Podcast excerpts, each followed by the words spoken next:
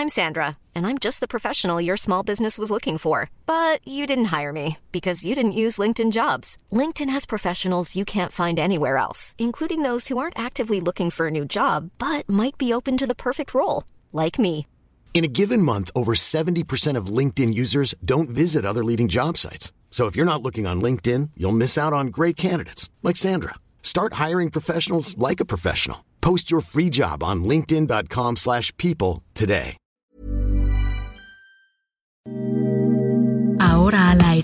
A la una, con Salvador García Soto. Un encuentro del diario que piensa joven con el análisis y la crítica. A la una, con Salvador García Soto. Sí hay muchos contagios, eh, eso ya lo conocemos. Esta variante Omicron pues es muy contagiosa.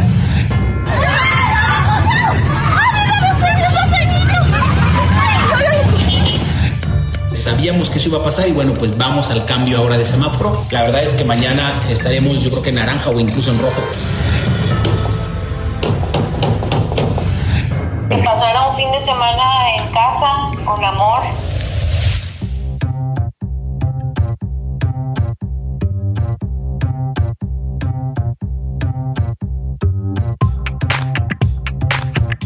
Ya es la una de la tarde en punto en el centro de la República. Los saludamos con gusto. Estamos comenzando a esta hora del mediodía a la una. Este espacio informativo que hacemos para usted todos los días a esta hora del día. Aquí nos encuentra y aquí estamos para informarle y acompañarle en esta parte de su día. En este viernes 21 de enero de 2022. Los saludamos con gusto a través de las frecuencias del Heraldo Radio 98.5 de su FM aquí en el Valle de México, nuestra frecuencia central. Pero desde aquí saludamos con gusto a toda la República Mexicana, a la gente que nos sintoniza en Guadalajara, Jalisco, en Monterrey, Nuevo León, en Tijuana, Baja California, en, Morelia, Michoacán, en Ciudad del Carmen, Campeche, en Coatzacoalcos, Veracruz, en Tepic, Nayarit, en Colima, Colima, en la comarca lagunera. También saludamos a la gente en Morelia, Michoacán, en Oaxaca, capital, en San Luis Potosí, capital, en Tampico, Tamaulipas, también allá en el puerto del Golfo Mexicano, a Tapachula, Chiapas, a la frontera sur de México, al istmo de Tehuantepec, a Tuxtla Gutiérrez, Chiapas, a Villahermosa, Tabasco. Les mandamos un afectuoso saludo a todas las ciudades donde nos escuchan, incluidas también dos, dos ciudades al otro lado del Río Bravo, allá en la, el estado norteamericano de Texas, nos sintonizan en McAllen, en el 91.7 de su FM, y también en Brownsville, Texas, en el 93.5 de FM. Bueno, allá es, en realidad ya es eh, high definition la frecuencia con la que se nos sintonizan en los Estados Unidos. Y vamos a todos los temas que le tengo preparados para hoy, pero antes, antes déjeme desearle que donde quiera que me esté usted escuchando en este momento, si está en casita preparando ya sus sagrados alimentos de este día, si está en la oficina trabajando, si va desplazándose en el tráfico de su ciudad, donde quiera que me sintonicen o me escuche a través de las frecuencias del Heraldo Radio, de internet, de su teléfono, de las redes sociales. Este, ya sabe que estamos presentes también en Twitter, en Facebook, en el heraldo.com.mx con transmisiones en vivo. Bueno, pues le deseo que vaya teniendo un excelente día, que este viernes y este fin de semana que comienza sea muy bueno para usted, que se cumplan todos sus objetivos, que descanse, que se relaje un poquito. Hay que bajarle un poco a la tensión y al estrés en estos tiempos de COVID, es importante también para cuidarnos. Y bueno, que todo le vaya saliendo bien, si hay algún problema, algún contratiempo, ánimo, ánimo que aún tenemos la mitad de este día para, y bueno, todo el fin de semana para resolver cualquier situación. Vamos a los temas ahora sí que le tengo preparados. Frenón, un juez civil en la Ciudad de México ordenó frenar la venta de Banamex. Mire, ya andaban los dueños de Banamex, de City Banamex, preparando todo para vender. Querían vender para abril, para marzo, para abril. Decían que en la primavera cerraban la venta, pero este juez dice, no, paren todo, paren todos los procesos de venta porque se está concediendo una medida cautelar que promovió la empresa Oceanografía, esta empresa petrolera que diera mucho de qué hablar hace unos años cuando eh, pues, eh, su dueño, Amado Yáñez, fue encarcelado supuestamente por malos manejos financieros. Bueno, pues la empresa de Amado Yáñez, Oceanografía, ahora está pidiéndole a la justicia mexicana que frene la venta de Banamex porque le deben activos, le deben dinero los agentes de Banamex a Oceanografía y dice hasta que no paguen, pues eh, no pueden vender porque no se vayan a ir del país y me dejen a mí pues chiflando en la loma, como dicen. Te voy a contar toda la historia. También cordial, ayer el presidente López Obrador se reunió con la secretaria de Energía Jennifer Granholm. Dice el presidente que fue un encuentro cordial, dice Rocionale que ni siquiera hubo molestia por el tema de la reforma eléctrica. También hay otras versiones que dicen que Jennifer Granholm vino pues a decirle al presidente López Obrador y a la secretaria de Energía que tienen que apostar por las energías limpias, que Estados Unidos no ve bien esto de que estén apostando pues a combustibles todavía fósiles. Es parte de lo que se discutió ayer en este encuentro en Palacio Nacional. La señora Granholm sigue en México, todavía hoy estará reuniéndose en privado con el Congreso mexicano, donde también dará sus puntos de vista sobre esta reforma energética del presidente López Obrador. Y otra vez, una vez más, el caso Rosario Robles va a ser revisado por la justicia. Han sido ya, no sé, ya perdí la cuenta, deben ser cuatro o cinco intentos en los que Rosario Robles pide su liberación a través de distintas figuras jurídicas. Una tras otra, los jueces le han, le han rebotado, le dicen que debe seguir en prisión, pero ella insiste no se cansa y es que yo creo por la libertad nunca hay que cansarse, ¿no? Hiciste Rosario y habrá otro proceso, ya le voy a contar de qué se trata.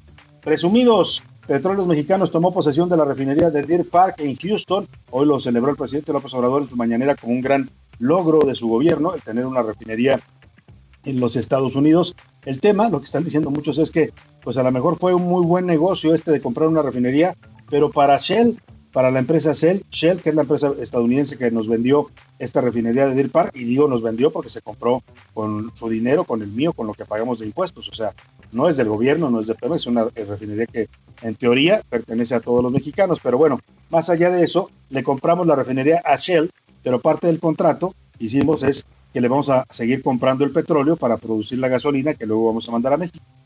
O sea, los señores de Shell hicieron un negocio redondo, ¿no? Te vendo la refinería, me la pagas, miles de millones de dólares, ahora le digo la cantidad exacta que pagamos, pero aparte me compras a mí el petróleo, no le puedes comprar a nadie más.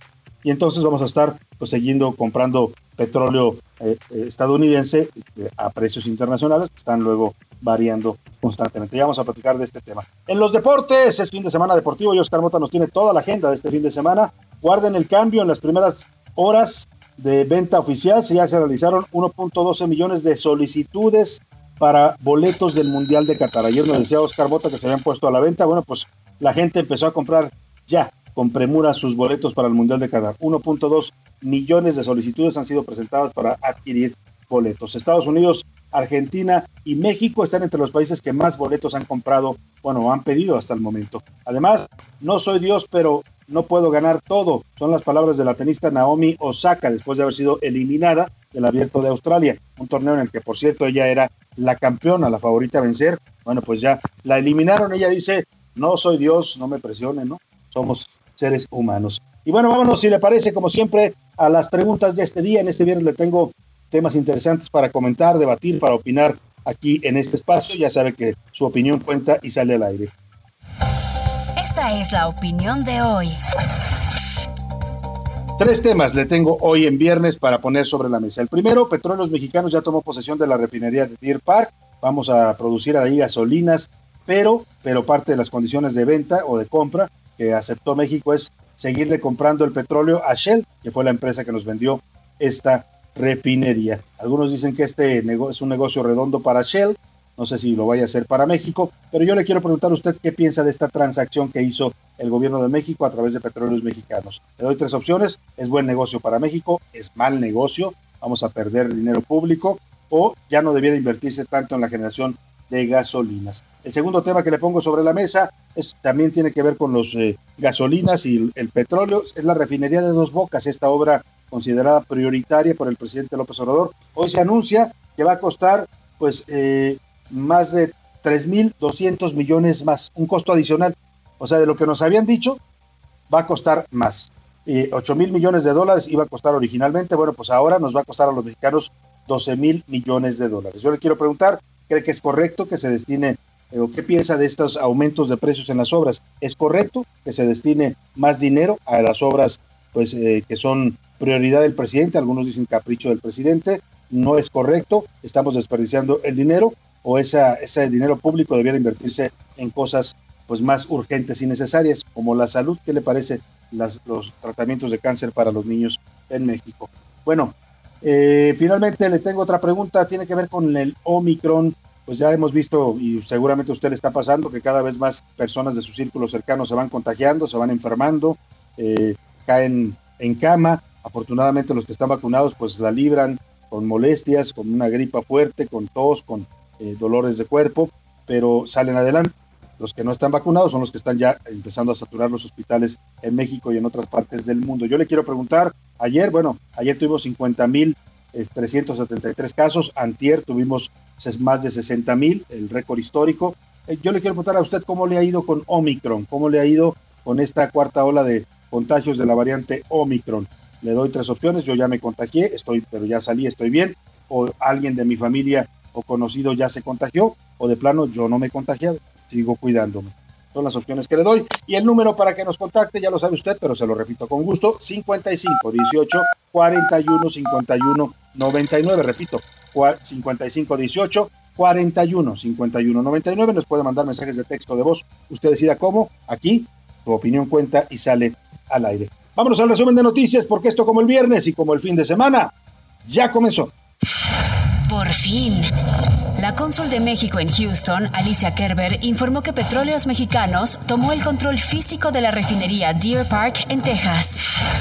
Batalla legal. Al menos dos colectivos compuestos por 750 repartidores por aplicación presentaron un amparo ante la Suprema Corte de Justicia en contra de la ley que obliga a aplicaciones a dar el 2% de sus ganancias por las entregas de alimentos y productos. Esperanza. Un tribunal federal ordenó a un juez de control convocar a una nueva audiencia para definir si se deroga el delito que tiene en la cárcel a Rosario Robles. Van por todo. La empresa Intel invertirá 20 mil millones de dólares en una nueva planta de chips de computadora en Ohio en medio de una escasez mundial de microprocesadores utilizados en todo, desde teléfonos, automóviles y hasta videojuegos. Incomunicados. Autoridades del Reino Insular de Tonga informaron que los más de 100.000 habitantes de la isla permanecerán sin internet al menos un mes debido a los daños provocados a la red por la erupción del volcán submarino. Una de la tarde, 11 minutos, vamos a la información. Hace unos minutos, un juez civil en la Ciudad de México ordenó, así como suena el frenón, ordenó que se frene la transacción de venta de Banamex esta operación que ya estaba caminando, que ya había empezado el proceso para tratar de vender este banco importante en México, pues se va a detener. El impartidor de justicia concedió medidas cautelares por una demanda de 2019 a la empresa Oceanografía. Oceanografía demanda que no se pueda vender Banamex hasta que no le paguen pues adeudos que tienen con ellos. El, el tema, el único tema es que el juez le da este beneficio a Oceanografía, estas medidas cautelares, pero les pide una garantía de 260 millones de dólares para que se hagan válidas estas medidas, es decir, para que se frene el proceso. El problema es que Oceanografía, que era propiedad de Amado Yáñez, ya le recordaba yo, estuvo preso en la cárcel en 2017 en el gobierno de Peña Nieto. Él dijo que era una persecución política, que le querían quitar la empresa, que lo habían presionado desde el gobierno de Peña Nieto para quedarse con la empresa. El gobierno sostenía que había pues defraudación fiscal y una serie de delitos por los cuales estuvo en la cárcel. Hoy ya está libre el señor Amado Yáñez, pero el tema es que Oceanografía está en quiebra ya desde hace años. Es poco probable que tenga esos 260 millones de dólares que le está pidiendo el juez pues para poder detener la venta de Banamex. Son algo así como 5.330 millones de pesos lo que quiere el juez que deposite Oceanografía para darle el beneficio de estas medidas cautelares. Pues eh, eso equivale más o menos 5.330 millones, equivale a la deuda que tiene Banamex, según la versión de oceanografía con, con ellos. Es lo que les debe Banamex y es lo que el juez pide eh, pues como garante. Vamos a ver en qué termina todo este asunto, si el juez eh, mantiene las medidas, si Oceanografía puede pagar ese, precio, ese, ese, depósito de garantía o si de plano pues continúa la venta de Banamex. Por lo pronto, lo que continúa también es también también eso eso eso puede incidir, habrá que ver cómo incide en el precio de venta de Banamex, ¿no? Porque ya hay una empresa que está acusando que Banamex tiene un pasivo, una deuda de 5.300 millones de pesos, de 260 millones de dólares, a ver si no les afecta a la hora de fijar el precio de venta de Banamex. Y bueno, por lo pronto le decía lo que también continúa la presencia de Jennifer Granholm, la secretaria de Energía de los Estados Unidos, sigue en México. Ayer estuvo reunida con el presidente López Obrador. Eh, y bueno, pues por la tarde se reportó que una reunión muy amable, muy cordial, lo que siempre dicen en Palacio Nacional, ¿no? Ya sabe, nunca hay ningún tema de diferencia. Es curioso porque dice Rocío no, a la, sale de Palacio Nacional después de la reunión y dice, no, a la señora Granholm, mm, a Estados Unidos no le preocupa la reforma energética de México, pero después hay una declaración de la señora Granholm en la que ella dice sí, tenemos algunas diferencias, entre ellas la reforma eléctrica, pero las vamos a resolver platicando como buenos amigos que somos. O sea, diferencias sí hay, ¿no? Que tampoco nos quieran en Palacio Nacional que todo es bien sobre ¿no? En la relación con Estados Unidos. Claro que hay preocupación en Estados Unidos, claro que les preocupan temas de la reforma energética. Eh, lo que sí es muy seguro es que eh, quien se imagine que la señora Granholm viene a golpear la mesa, a gritarle al presidente, pues ahí sí se equivoca, porque este es un tema de diplomacia, ¿no? Es un tema en donde vienen a hablar civilizadamente eh, como, como socios comerciales y como vecinos. Pero las diferencias ahí están. Hoy la señora Granholm sigue en México, le decía, por la mañana participó en una mesa redonda sobre mujeres en el sector energético de México. Esto lo organizó el Consejo Coordinador Empresarial. También estuvieron ahí la secretaria Rocío la subsecretaria de Economía María de la Luz Mora, la jefa de gobierno Claudia Sheinbaum y también asistió el embajador de Estados Unidos en México, Ken Salazar, por supuesto las autoridades del Consejo Coordinador Empresarial. Después tuvo un encuentro con legisladores con diputados y senadores mexicanos a puerta cerrada.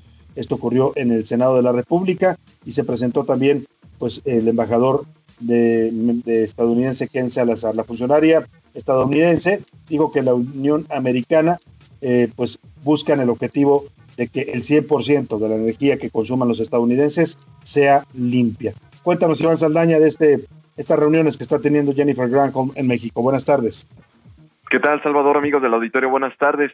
Pues desde las 11 horas de este viernes en la sede del Senado de la República, los senadores, diputados federales también sostienen un encuentro privado con la secretaria de Energía de los Estados Unidos. Hasta el momento se mantiene este encuentro y se da para hablar precisamente de eso, de la reforma eléctrica del presidente, de la iniciativa de reforma del presidente Andrés Manuel López Obrador y otros temas del sector. Esta iniciativa todavía está en la Cámara Baja, en, análisis.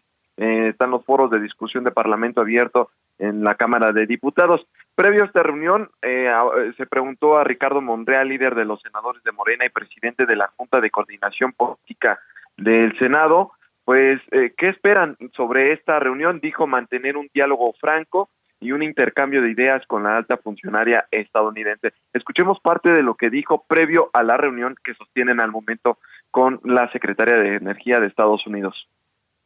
Sobre energías limpias. Entonces el diálogo que sostendrá con todos los grupos parlamentarios, porque será un diálogo plural. Esa fue la idea desde un principio, no solo hablara una voz, la del presidente de la Junta de Corrección Política, sino que pudieran expresarse todos los partidos. Cada uno tendrá que asumir su responsabilidad de lo que diga. Estamos bastante grandecitos para saber lo que se dice. Y va a ser libre el discurso que diga cada coordinador. Ya lo decía Monreal, Salvador, además de los coordinadores de bancadas, va a estar, eh, bueno, también está, se invitó al presidente, a la presidenta del Senado, así como al presidente de la Cámara de Diputados y a los titulares de la de la Junta de Coordinación Política, de la mesa directiva y también de comisiones de la Cámara de Diputados.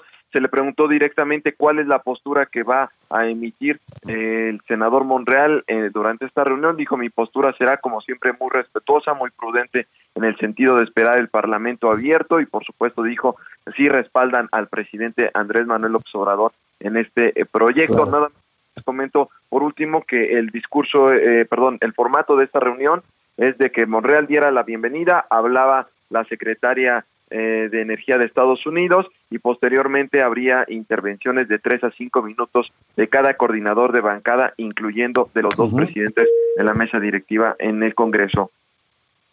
Pues vamos a estar pendientes, Iván Saldaña, si genera más eh, información de lo que está pasando en este encuentro privado entre la secretaria de Energía de Estados Unidos y los senadores de México. Te agradezco el reporte. Muy buenas tardes.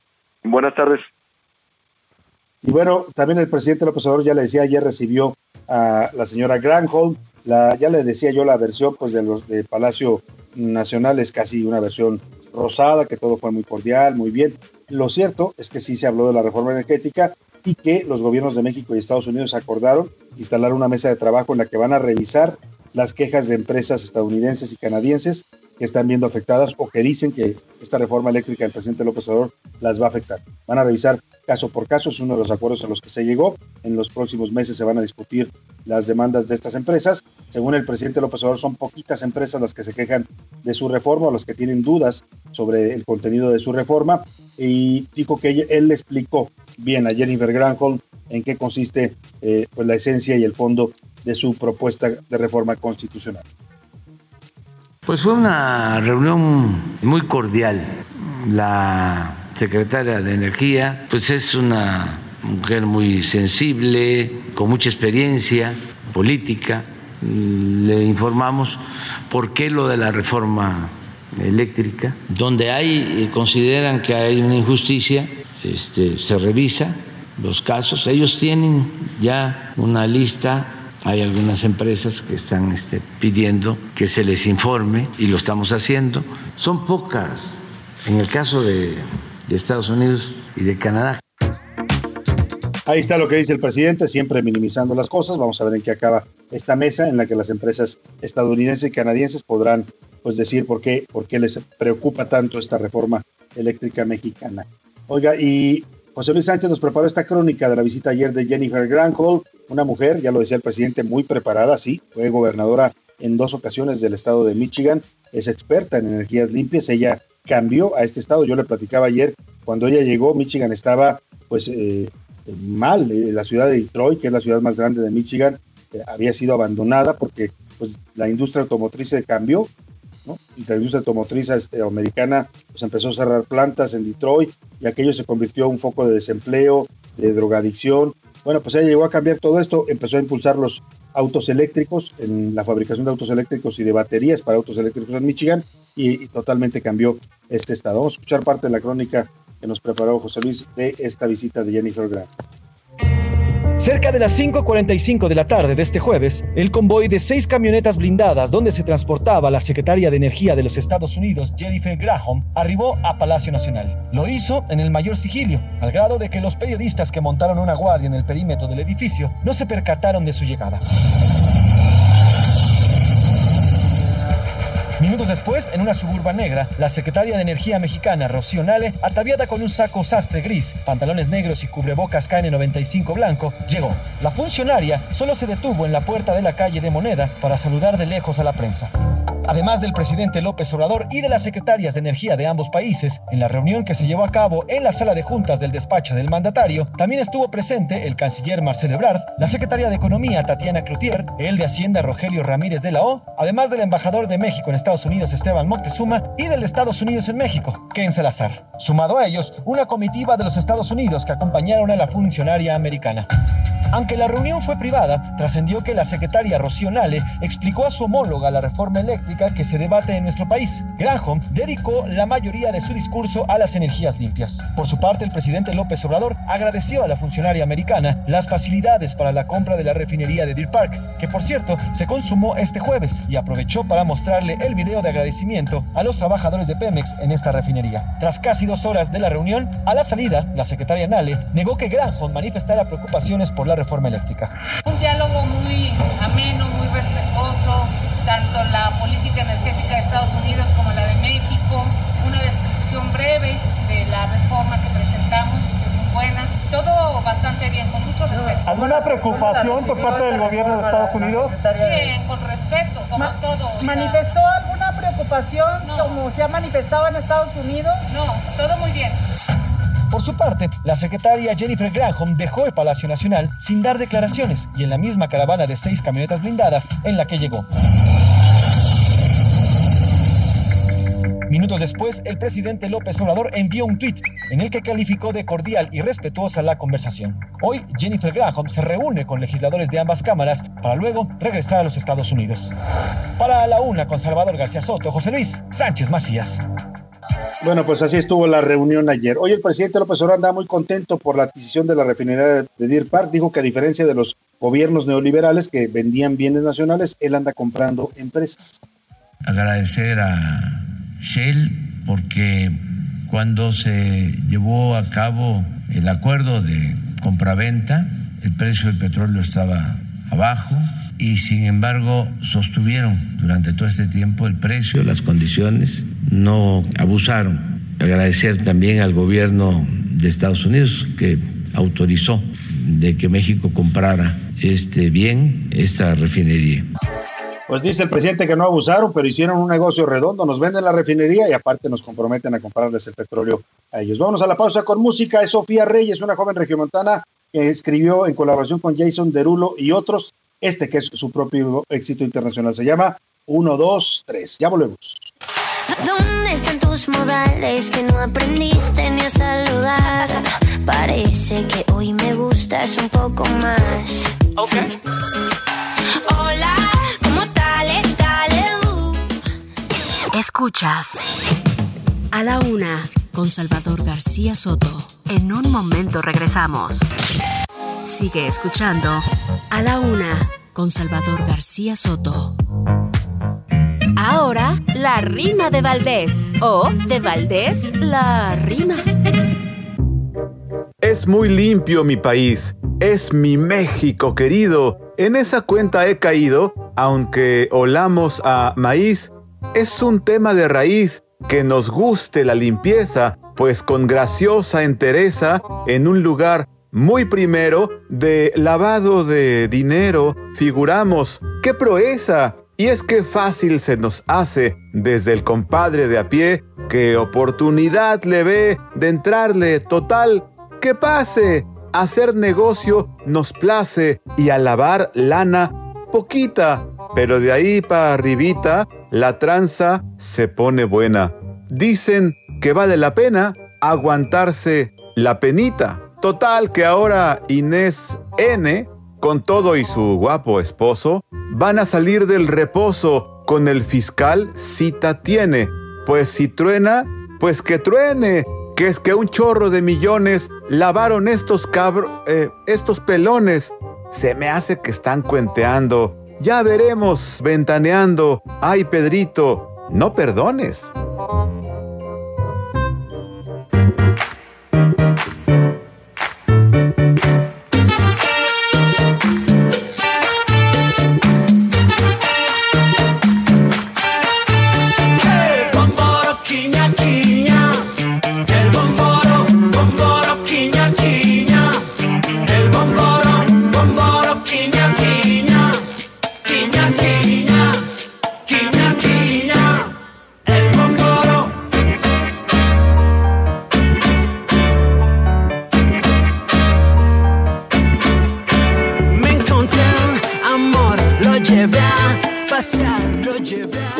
Tarde con 21 minutos. Estamos escuchando esta versión de El Bómboro Quiñá Quiñá de la Sonora Santanera con Rubén Albarrán, el vocalista de Café Tacuba. Y bueno, esta canción que es, la hemos bailado seguramente alguna vez en alguna fiesta, en alguna boda, en algunos 15 años, es de las que no pueden faltar.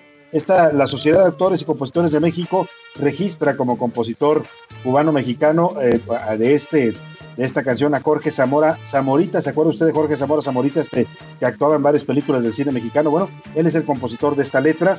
La musicalizaron pues también los eh, de la Sonora Santanera. Eh, eh, tiene algunas canciones el señor Zamora Zamorita, famoso por el cine mexicano y también como compositor. Escuchemos más de este ritmo pegajoso del bómboro Iñak. Yo la la deseaba y ella nada, nada en mí ni se fijaba. I found I love, she dances go go. I found I love, she dances boogaloo. A la una, con Salvador García Soto. Una de la tarde con 33 minutos. Oiga, ayer en este espacio le dimos a conocer una noticia exclusiva. José Luis Sánchez habló con Porfirio Muñoz Ledo. Una nota que hoy retomaron ya varios medios, incluso le preguntaron al presidente por la mañana. Le decíamos que eh, José Luis le preguntó a Porfirio Muñoz Ledo sobre esta versión que estaba corriendo de que había sido invitado como embajador de México en Cuba, que lo había invitado el presidente López Obrador. Porfirio le respondió ayer a José Luis Sánchez eh, eh, por teléfono y le afirmó, le aseguró que sí, que el presidente lo había invitado en octubre, que él había aceptado y pues que estaba esperando nada más que lo anunciaran. Escuche lo que decía ayer Porfirio Muñoz Ledo en esta nota que fue retomada ya por varios medios y que llegó incluso a la conferencia mañana. Fui invitado el ciudadano presidente la última semana de octubre y acepté. Sí, que, que es de claro. Bueno, lo que ha ocurrido después, pues no depende de mí. Pregúntenle al Ejecutivo, no a mí. Claro, pero usted acepta, usted acepta en caso de que... Perfecto. Yo acepté, dice Porfirio, yo acepté y estoy listo. Incluso dijo que ya se había preparado, que había estudiado mucho sobre Cuba, que estaba listo pues para irse a La Habana. Pues parece que va a tener que seguir esperando con la maleta preparada el señor eh, Porfirio Muñoz Ledo, si ya se, está, se le estaban antojando los mojitos, los daiquiris, ¿no? La bodeguita del medio, ah, qué bonita es La Habana, pues va a tener que esperar porque hoy le preguntaron en la conferencia de prensa al presidente López Obrador sobre esto que dice Porfirio, de que él, él lo invitó desde octubre a ser embajador de México en La Habana, y el presidente dijo, yo, a mí que me esculpen, yo no sé nada de eso, escuche usted. Porfirio Muñoz va a ser embajador en Cuba. Eh, si nos puede confirmar o no nos puede... este, No tengo información sobre eso. Marcelo Ebrard va seguramente a informar. Pues estamos esperando que Marcelo Ebrard informe, a ver si revisamos la cuenta José Luis de Marcelo Ebrard, a ver si ha dicho algo al respecto, porque el presidente le, pues ahora sí que le pasó la bola a, a Marcelo, ¿no? Le- Pero de entrada el presidente dice, no, no, no confirma la versión de Porfirio, ni la confirma ni la desmiente, ¿no? Muy al estilo echeverrista. Marcelo no ha dicho nada, ha guardado silencio, pues habrá que preguntar qué pasa. ¿Invitaron o no invitaron al señor Muñoz Ledo? O a lo mejor lo invitaron, pero ya lo desinvitaron. O a lo mejor alguien le fue a decir a, Porfirio Muñoz Ledo que el presidente lo estaba invitando, pero no era cierto. Vaya usted a saber. Qué enredos estos de la diplomacia, ¿no? Entre embajadores y propuestas incómodas como la del señor Salmerón, que ahora le vamos a platicar también de Salmerón, aparte de todos los escándalos de acoso sexual, las denuncias de mujeres, el escándalo que ya rebotó hasta Panamá. Ayer le decíamos que en los siete, ocho meses que lo nombraron embajador, perdóname, director del Museo Regional de Guadalajara, no hizo nada. Dicen los trabajadores que apenas se presentaba unas horas y se iba. Nunca, nunca hizo nada con, en ese cargo que le dio el gobierno federal. Pues ahora sale una nota del periódico Reforma en la que pues tiene a toda su familia trabajando en el gobierno federal, toda la familia en la nómina, desde la esposa, que tiene un cargo por el que cobra 130 mil pesos mensuales, hasta la prima, el hermano, que está en el Fondo de Cultura Económica. Ahora le voy a dar todos los detalles de ese tema. Pero bueno, vamos por lo pronto al caso de Rosario Robles, porque otra vez la defensa de Rosario Robles insiste en que Rosario debe ser liberada. Ganó un nuevo amparo, un juez va a debe- tiene que revisar si el delito por el que le están imputando, este delito de omisión, todavía sigue vigente.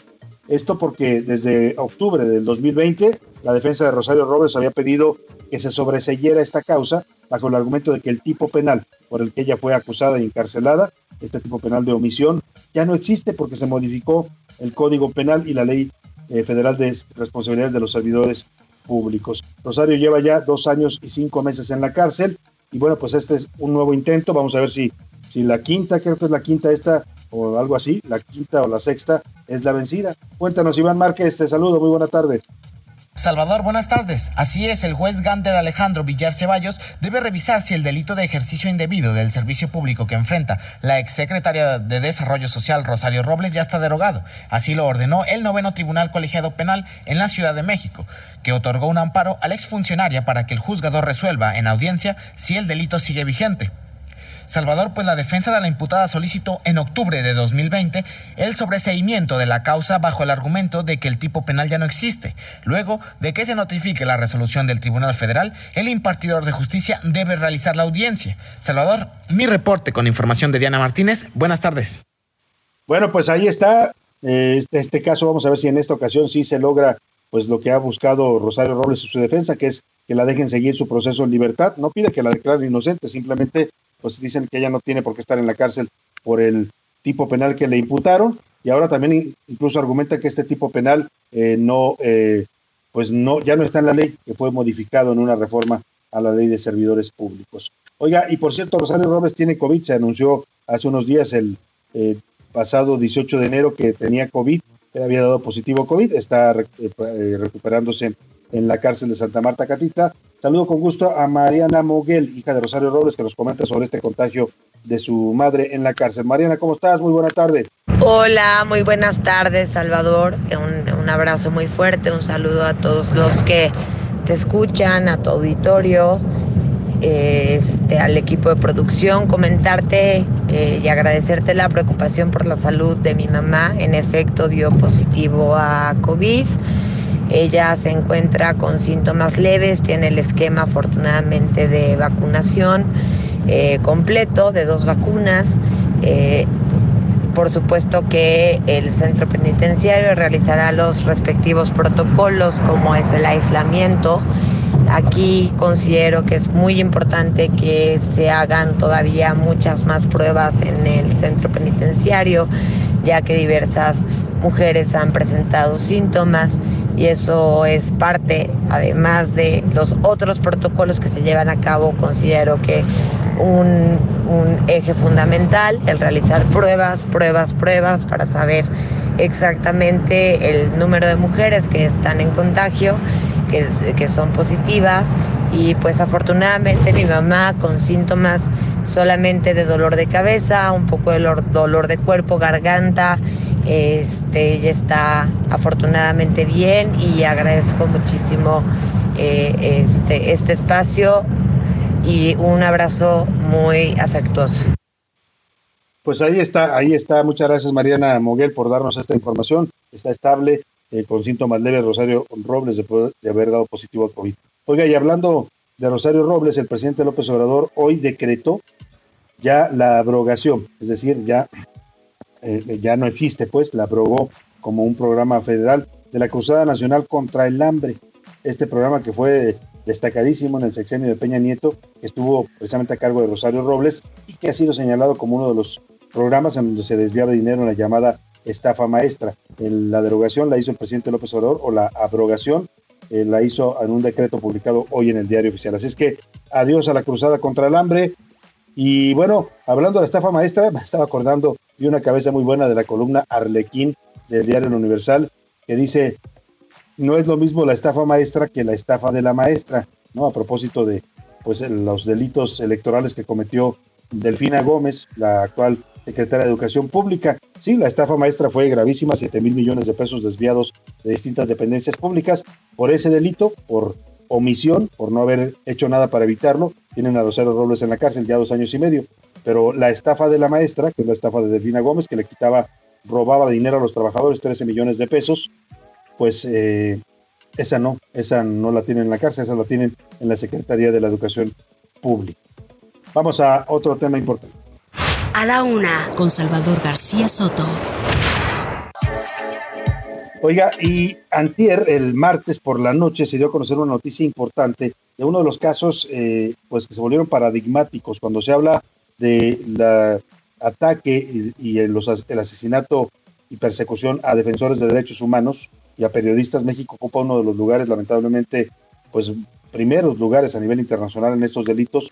Quien se compromete a defender derechos de otros en México es perseguido, es eh, a veces asesinado, ¿no? Lo mismo si lo hace en la Sierra de Guerrero por defender a los campesinos y a los bosques, lo pueden matar, que si lo hace en las ciudades por defender a las clases más necesitadas.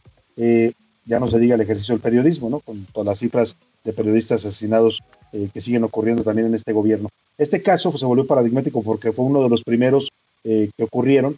Estoy hablando del caso de Digna Ochoa. Ella era defensora de derechos humanos y fue asesinada en su oficina el 19 de octubre del 2001. Aquel caso desató un tremendo escándalo.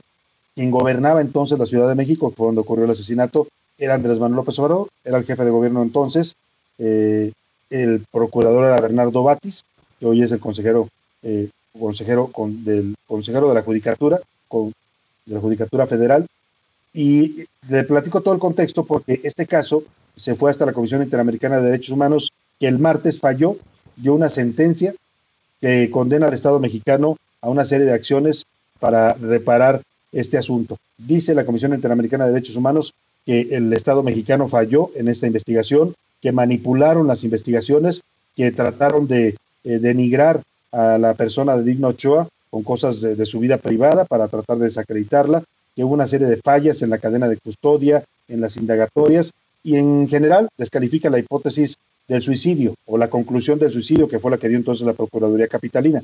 Dice que esto fue un asesinato y que se debe de retomar la investigación para llegar a, él, a él o los asesinos o a quienes provocaron la muerte de la señora Digna Ochoa. Para hablar de este caso, hago contacto con quien en ese tiempo era, en esos años de 2001, el ombudsman capitalino. Hoy es un senador de la República Independiente, miembro del Grupo Plural, y conoce, conoce desde las entrañas este caso, eh, el caso de Digno Ochoa. Emilio Álvarez y Casa, senador, ¿cómo está? Lo saludo con gusto, muy buenas tardes.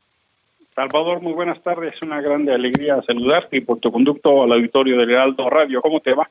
Igualmente, muy bien, senador, aquí andamos, aquí andamos eh, sobreviviendo al, al, COVID, ¿no? Como todos en este país es ahora. Correcto, es correcto. Bueno, no, no todos, lamentablemente, porque hay muchos que han estado eh, muriendo y siendo hospitalizados, pero ahí vamos, senador. Le quería preguntar este, esta sentencia que da la Comisión Interamericana de Derechos Humanos, ¿qué tan importante y qué tan grave es que se condene al Estado mexicano por fallas en una investigación y que se le ordene por restituir todo lo que hizo mal en este caso? Eh, Salvador, esta sentencia tiene una extraordinaria importancia, no solo para México, sino para el continente y en el derecho internacional de los derechos humanos, porque va a sentar una jurisprudencia en materia de protección a personas defensoras. Ese es el sentido de que una corte internacional se pronuncie. No solo es de aplicación obligatoria para México, ya es una resolución definitiva, a México no le queda más que cumplir en términos de sus obligaciones internacionales, pero sirve también para sentar jurisprudencia interamericana, se le llama, en el marco del derecho internacional de los derechos humanos para todos los países que reconocen tanto a la Corte Interamericana o como para otros países como un precedente jurídico, por ejemplo, en Europa o en Asia. El caso Digna Ochoa, como tú bien mencionas, es absolutamente paradigmático porque la Procuraduría de Justicia del entonces Distrito Federal salió a sostener la hipótesis de que Digna Ochoa eh, se había quitado la vida. Una, un caso de una enorme controversia porque ella tenía dos balazos, la pistola que supuestamente el homicidio del suicidio estaba abajo de su cuerpo. Y desde eso se empezaron a generar una enorme cantidad de controversias, como tú bien dices, yo era el presidente de la Comisión de Derechos Humanos del Distrito Federal. Hicimos dos informes, uno de cómo se investigaron las amenazas, 30 recomendaciones emitidos justo para documentar lo mal que se había hecho en la investigación que dejaban impunidad. Y la segunda, una recomendación justo sobre el caso. Lo preocupante es que pues la, el aparato de justicia abocó más interés en desacreditar a la vida digna Ochoa, como tú mencionaste. Esta, esta sentencia entonces va a tener dos implicaciones. La primera es la reivindicación, no solo de el nombre, sino de la causa y de las luchas de Digna Ochoa.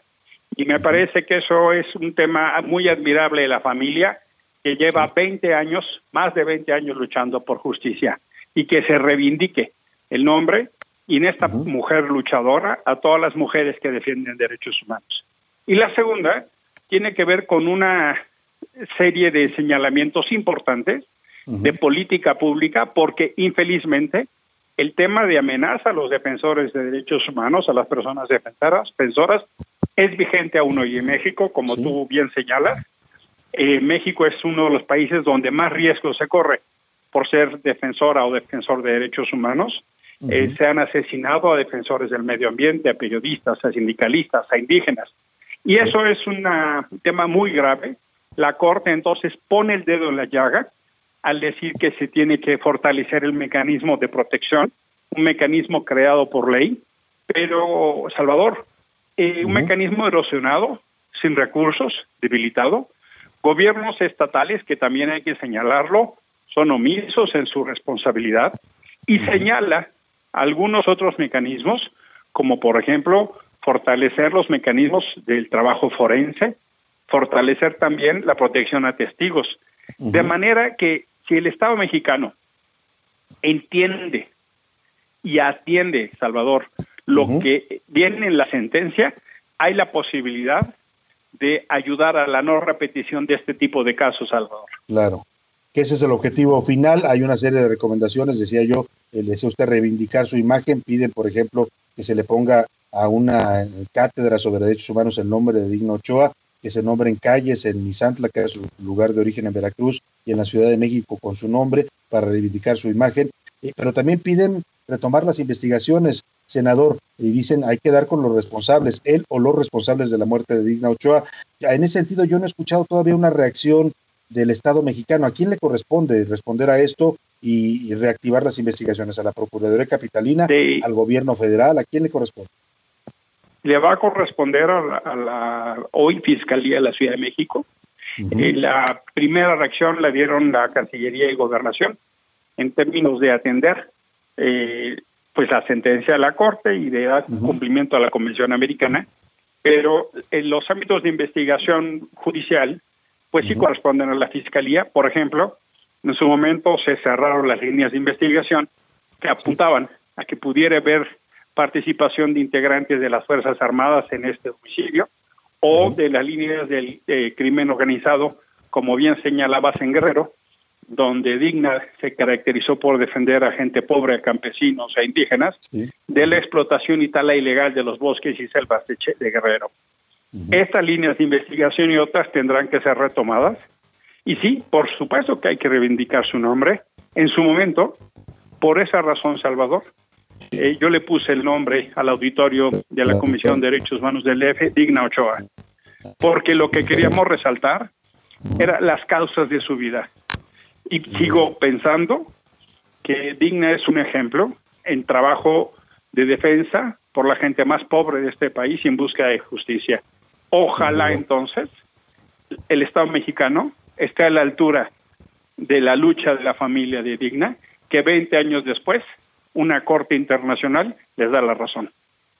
Pues vamos a esperar a ver, ya como dice usted, la aceptaron, gobernación, la cancillería, ahora falta que ejecuten lo que ordena, porque hay eh, señalamientos y peticiones concretas que hace la Comisión Interamericana de Derechos Humanos en esta sentencia en contra del Estado mexicano. Senador, no quiero desaprovechar su presencia para preguntarle, como senador de la República, el, la Cámara del Congreso donde se definen los nombramientos de embajadores, ¿qué piensa de esta propuesta que ha hecho el presidente López Obrador, que ha causado tanta polémica, no solo ya en México, con las denuncias de jóvenes mexicanas que dicen haber sido acosadas sexualmente por Pedro Salmerón, sino también ahora en Panamá, también allá ya dijeron pues que no quieren que manden un embajador con estos señalamientos tan graves. ¿Qué piensa eh, Emilio Álvarez y Casa de esta propuesta del presidente López Obrador?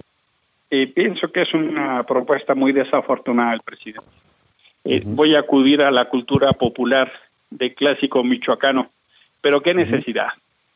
Eh, habiendo tanta gente tan capaz en el servicio exterior mexicano, ¿por qué promovemos a una persona que está en medio de una controversia de tal magnitud? Qué bueno que el presidente le guste la historia, y qué bueno que le guste leer lo que se escribe de Villa y otros próceres. Pero el presidente también le debe importar lo que se dice en el presente. Y sobre todo cuando un personaje ha sido motivo tal controversia que dejó la institución educativa en la que daba clase. Eh, Pedro Salmerón dejó el ITAM por las denuncias de acoso sexual. Así es. Y por supuesto que yo defenderé siempre el debido proceso.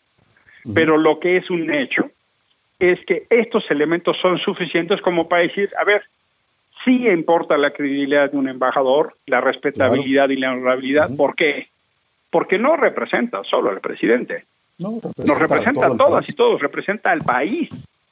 ¿Y qué necesidad tenemos de un nombramiento que nos genera un mensaje encontrado para decirle a las mujeres, eh, ¿saben que sus denuncias no nos importan? eh, no nos, incluso esta cosa que le gusta decir al canciller, de que tenemos una política exterior feminista, pues queda absolutamente en ridículo y en entredicho. Y por supuesto, nos metemos en una discusión absolutamente indebida. Yo, por supuesto, que votaré en contra. Mis compañeros del Grupo Plural, también ya Nancy de la Sierra y Alejandra León Gastelum se han manifestado claramente en contra. Y si Morena insiste en sacarlo, será en un tremendo desprestigio y en ofensa a muchas mujeres, claramente. Sin duda. Pues ahí está la posición del senador Emilio Álvarez y Casa en este tema y en el otro, la sentencia de la Comisión Interamericana de Derechos Humanos en contra del Estado mexicano por el caso Digna Ochoa. Muchas gracias, senador. Como siempre, un gusto platicar con usted. Le mando un abrazo. Gracias. Vamos a ver qué hacen las feministas de Morena, ¿no? Va a ser interesante. Vamos a ver. Vamos a ver qué hacen porque ahí también hay denuncias de acoso dentro de Morena. Muchas gracias, senador. Buenas tardes. Gracias, buenas tardes. ¿Qué hacen las feministas de Morena? ¿Qué van a hacer? ¿no? ¿Van a ser congruentes o no? Porque siete jóvenes, por lo menos, dice Estefanía Veloz, han presentado denuncias y están presentadas. El presidente dice, no denuncian. Hay, hay, denuncias presentadas en el ITAM y hay denuncias presentadas en la Comisión de Honor y Justicia de Morena. Siete militantes de Morena acusaron a Pedro Salmerón. Bueno, si no quieren entender, pues simplemente no van a entender. Y como dice el senador, el desprestigio va a ser no para el presidente, no para su gobierno, para todos los mexicanos y mandamos un embajador acosador. Yo reitero el hashtag en las redes sociales y lo apoyo. Un acosador no debe ser embajador. Vamos a la pausa con música. Cuando vuelva le cuento las nuevas disposiciones que pone Estados Unidos para los viajeros que quieran entrar a su país en temas del COVID. Por lo pronto lo dejo con esto, esta de Joan Sebastián, que no requiere presentación, Secreto de Amor. Ya regreso con usted a la segunda hora de la 1.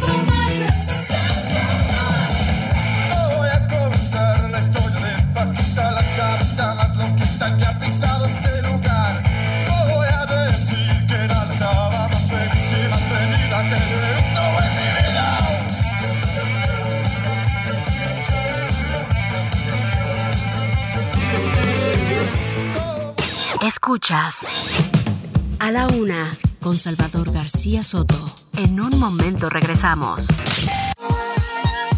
Ya estamos de vuelta con A la una con Salvador García Soto. Bésame.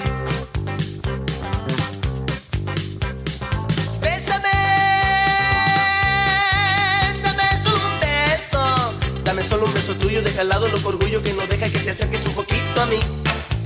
Dame un beso aquí en mi boca, que tu boca me provoca y a mi vida vuelve loca, más no quiero que tú pienses que por conseguir que tú cumples mis antojos y no ni a los ojos, tú sabrás si estoy mintiendo porque no es así. Es porque desde hace buen tiempo para mí tú eres la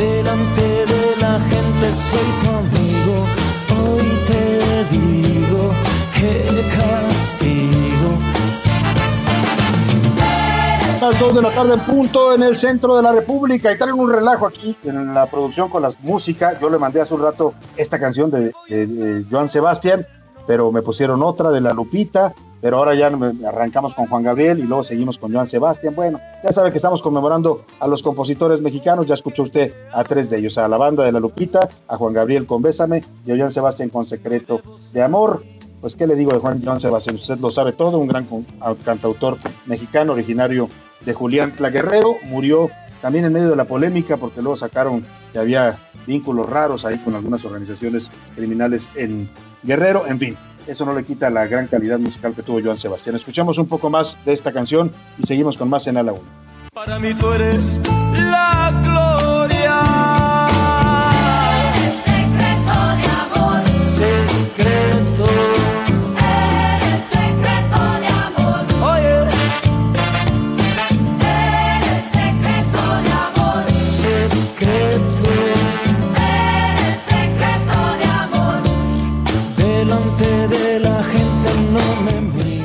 Y bueno, con este ritmo de Joan Sebastián, Vamos a más información. Le tengo muchos temas todavía para esta segunda hora. Si usted nos está recién sintonizando, bienvenido. Esto es a la una. Yo soy Salvador García Soto y a nombre de todo este equipo de profesionales que me acompaña, le doy la bienvenida a este espacio. Si ya sigue y continúa con nosotros desde la una, gracias, gracias de verdad por preferir esta opción informativa en la radio mexicana. Le decía, tenemos todavía muchos temas más, muchas historias, noticias, entrevistas para esta segunda parte. Siga con nosotros aquí en a la una. Le voy a platicar. El gobierno federal prometió que en dos meses se va a inaugurar el aeropuerto internacional Felipe Ángeles, pero ¿cómo va la obra?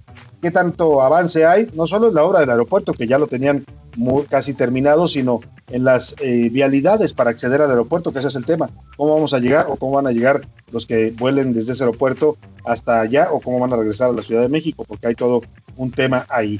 Vamos a platicar de ese asunto. Los consulados mexicanos en el extranjero ya pueden expedir actas de nacimiento a personas trans sin que tengan que viajar a México para solicitarla. Una de las primeras personas en recibir su acta, una persona transexual, fue Mateo, un joven mexicoamericano transbinario. Le voy a contar la historia. Fue personalmente el canciller Marcelo Ebrard a entregarle su acta a los Estados Unidos en un programa que está impulsando la Cancillería mexicana para apoyar a la comunidad trans mexicana, tanto dentro de México como en el exterior. Y vamos a hablar también de este caso tan controvertido y tan eh, doloroso de un cuerpo de un bebé que fue apareció en Puebla en un bote de basura. De hecho, hay un video que registró el momento en que una persona lo tiraba. Se dijo que era la madre. Después aparece el, tema y, y, se detona todo un escándalo porque Saskia Niño de Rivera, presidenta de la organización Reinserta, da a conocer que el bebé habría sido extraído de la Ciudad de México de un hospital. Ya aclaró ahí la Fiscalía de Justicia de la Ciudad de México que no, que no tiene registro de que este niño haya sido sacado de México. El tema es bastante escabroso porque al cuerpo del niño, que ya se lo llevaron muerto, lo utilizaron para transportar droga. O sea, en esos niveles andamos. Ya le voy a platicar toda esta historia dura, dolorosa, pero real que pasa en nuestro país. Y vamos a, por lo pronto, como siempre, a esta hora del día, saludo con gusto a Priscila Reyes y a José Luis Sánchez, que ya andan por aquí para comentar las preguntas que le hicimos el día de hoy. ¿Cómo están ambos, Priscila, José Luis? Salvador, querido Salvador, querido Diga, ¿lo escuchas? Ya es viernes, lo estamos logrando, estamos llegando al final de la semana. Salvador García Una semana más. Así es, arañando, arañando ya y nos vamos a la última del mes para concluir el primer mes de este 2022. ¡Qué miedo! Un mes, que nos, un mes que nos recibió pero con guantes de box. Oye, nos dio, pero, pero una durísimo, ¿no? Muchos se quejaban del 2000, se quejaban del 2020, pero este 2022 tampoco está siendo hasta ahora casi como que diga uno muy halagüeño. Claro, hay que ponerle buena actitud y buena cara, ¿no? Hay que echarle ganas. Claro. Claro, pero bueno. Festejemos que es fin de semana. Así es, festejemos eso y a cuidarse, seguirse cuidando porque de verdad hay mucha gente que está cayendo cuidando. como moscas.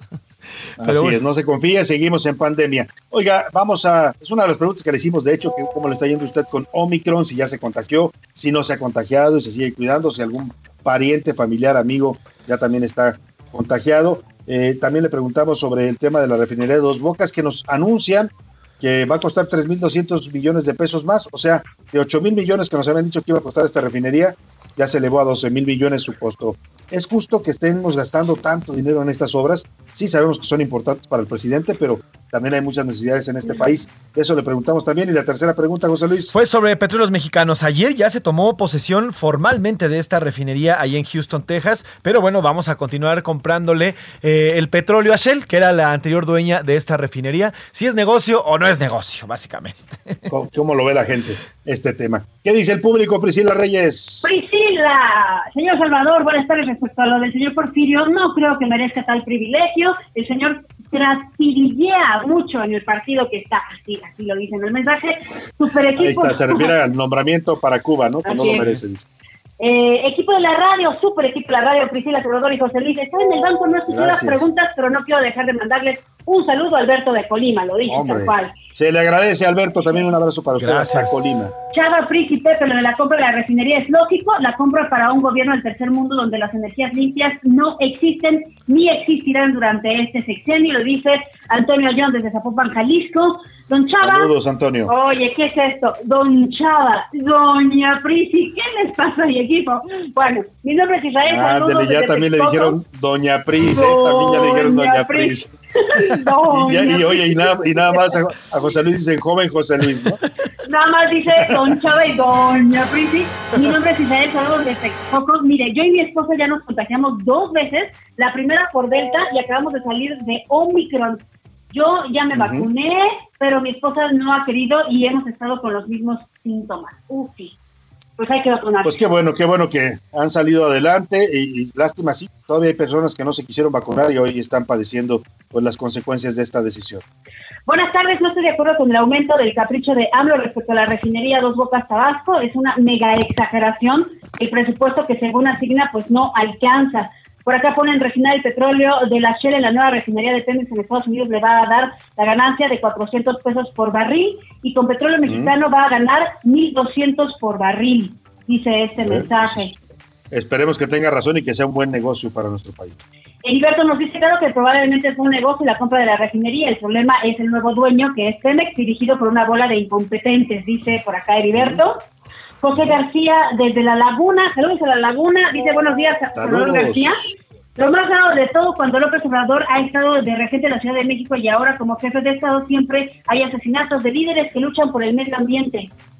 Eh, sí, no, no, no es exclusivo, no es exclusivo de este gobierno, ¿eh? pasaba también, pasó con Calderón, con Fox. O sea, este, esta problemática de ataques a, derecho, a defensores de derechos humanos y a líderes ambientales ya viene rato, pero no se ha detenido en este gobierno.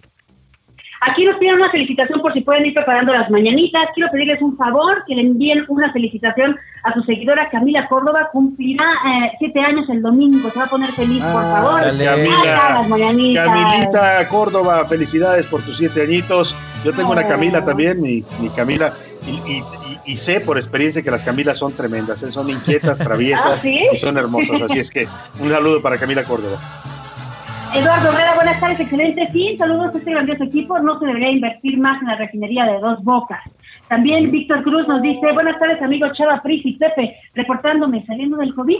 Quiero manifestar mi inquietud sobre un comunicado de la UNAM que transmitieron en redes sociales del Heraldo, en el cual indican posibles riesgos de utilizar algunos medicamentos para COVID, medicamentos que en mi caso me fueron recetados por mi médico y que han sido re- recetados a muchas personas y que nos han sacado adelante. ¿A quién le hago caso? ¿Qué hago? Vamos a buscar, yo de entrada le diría hágale caso a su médico, ¿no? Porque es un profesional y sabe lo que le está recetando, pero vamos a buscar este comunicado de la UNAM y con gusto vamos a, investigar más eh, sobre qué medicamento nos está hablando que la UNAM dice no debieran tomarse con el COVID. Se trata, se trata Salvador, es, es un, Sí. eh, eh, un comunicado que lanzó el, el día de antier la UNAM. Habla en específico de la acitromicina, la levofloxacina, cetrafixacina, ivermectina, hidrocicloroquina, el oseltamivir, la ama- amantadina y el rimantidina, aciclovir. Todos estos, o la mayoría de estos medicamentos son antibióticos.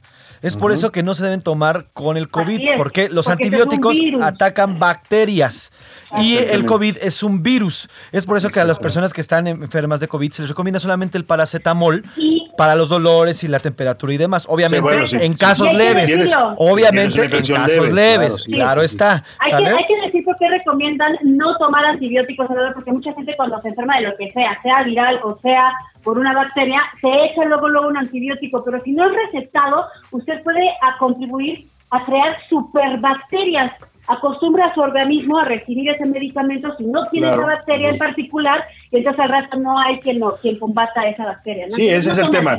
Algunos, se refiere sobre todo a los antibióticos, el comunicado de la UNAM. Los otros que mencionaste, José Luis, el Tamiflu, el oseltamivir, esos son, son antivirales. o sea, Exactamente. pero, pero no sirven para combatir el COVID, lo que El, dice la UNAM, ¿no? el oseltamivir que se recomienda para el influenza. H1N1. Ese es para ¿Se acuerdan? es, Ahora, también lo que dice el- este comunicado de la UNAM es hacerle caso a su médico. Cada caso Claro. de COVID es específico. Aunque existe cierto tipo de, eh, de igualdad en síntomas, cada persona asimila o tiene diferente, diferentes tipos de. COVID. Yo, Así que por eso, haga caso a su médico. Ah, Esa es una recomendación de una institución seria como es la UNAM, pero, Claro. pero yo en ese dilema le preguntaría, pues, atienda las recomendaciones de su médico, ¿no?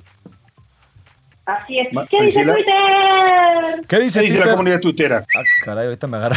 Como me agarraba buscando el. el Andaba, andaba buscando información. ¿Tienes más saludos, Priscila? Échate, échate otros saludos. y saludos, pues. saludos. Bueno, ya, más- nos están diciendo que nos mandan muchos saludos, muchos abrazos, que les encanta el programa. Saludos a todo este equipo, buenas tardes. Este presidente solo tiene visión para sus intereses propios. Bien, entonces ahora Bueno, sí. pues ahí está la opinión. Ya ha acabado el, el comunicado de la UNAM. Arroba ese García Soto. Y por cierto, ya somos casi 105 mil personas. Bien, bien. Está creciendo esta comunidad. vamos, ahí vamos. Sí, ahí vamos. Y 100% orgánico, ¿eh? Nada de lana, Sí. nada No le de metemos lana. lana, porque, No. oiga, hay muchos, hay muchos periodistas, y conozco varios de ellos, son mis amigos, Bien. que ah, presumen que yo tengo un millón de seguidores, tengo dos mil, pero muchos le meten dinero, ¿eh? Claro, Obvio. Si, si usted paga, pues le van a poner seguidores. Claro, no son orgánicos. Obviamente. Bueno, Exactamente. sobre el tema de Pemex y la refinería de Deer Park, el 50% dice que es una inversión mala, una mala inversión porque México va a perder, mientras el 40.8% dice que ya México no debería de invertir en combustibles fósiles y el 9.2% dice es buen negocio, buen negocio para nuestro país. Sobre el, el aumento y a usted, ¿cómo le ha ido con la cuarta ola? Fíjense, el 41.5% dice que no se ha contagiado, el 41.5%, el 27.3 dice ya se contagió y el 31.1% dice yo tengo a un familiar contagiado de COVID. Y sobre el tema de dos bocas que va a salir más cara, el 50 y casi el 55% dice ya no son necesarias estas obras, no son necesarias y mientras el 36.4 dice se debe invertir esa lana en otro tipo de proyectos Claro. y el 8.6% dice sí, estas obras son necesarias. 8.6%. Pues ahí está la opinión de, de todos ustedes. Gracias por comunicarse con nosotros. Sígalo haciendo al 55 18 41 51 99. Por lo pronto, vamos a cotorrear la noticia en este viernes. Sabes que nos traen Priscila y José Luis. Vas tú, Pris, vas tú, Pris. Ya llegó la hora. ¿La hora de qué? La hora del cotorreo informativo. Priscila Reyes, ¿qué nos tienes preparado? Oye, Salvador, ¿te acuerdas que les conté hace unos días sobre estas declaraciones controversiales de Leonardo Schwebel, el conductor de Guadalajara, Sí. que dijo que los antivacunas eran como Oye, mosquitas, oye, lo- la lo- popó.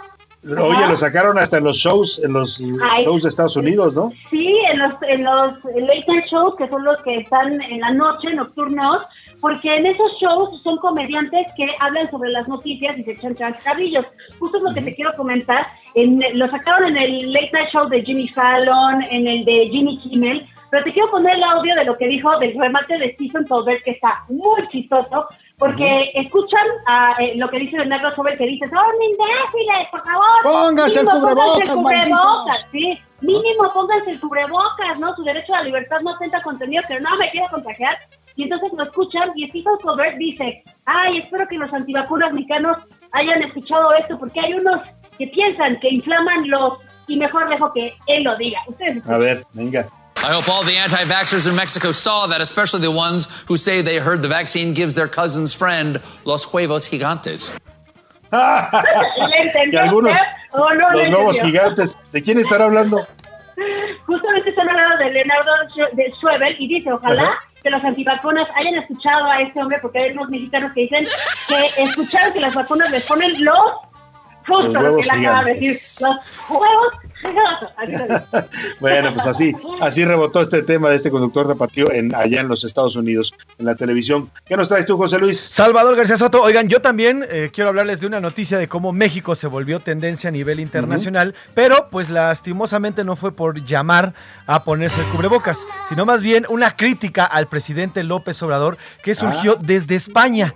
En España, una presentadora eh, en un programa eh, pues llamado El Intermedio, hashtag El Intermedio, que se transmite en redes sociales, pero también en parte de televisión española, porque allá también ya hay televisión digital que se ve en pantallas. Bueno, pues empezó a hablar sobre las formas de, de tratar el COVID, de cómo puede llevarse una buena salud dentro del COVID y cómo se puede... Y dentro de todo esto, mencionó al presidente López Obrador.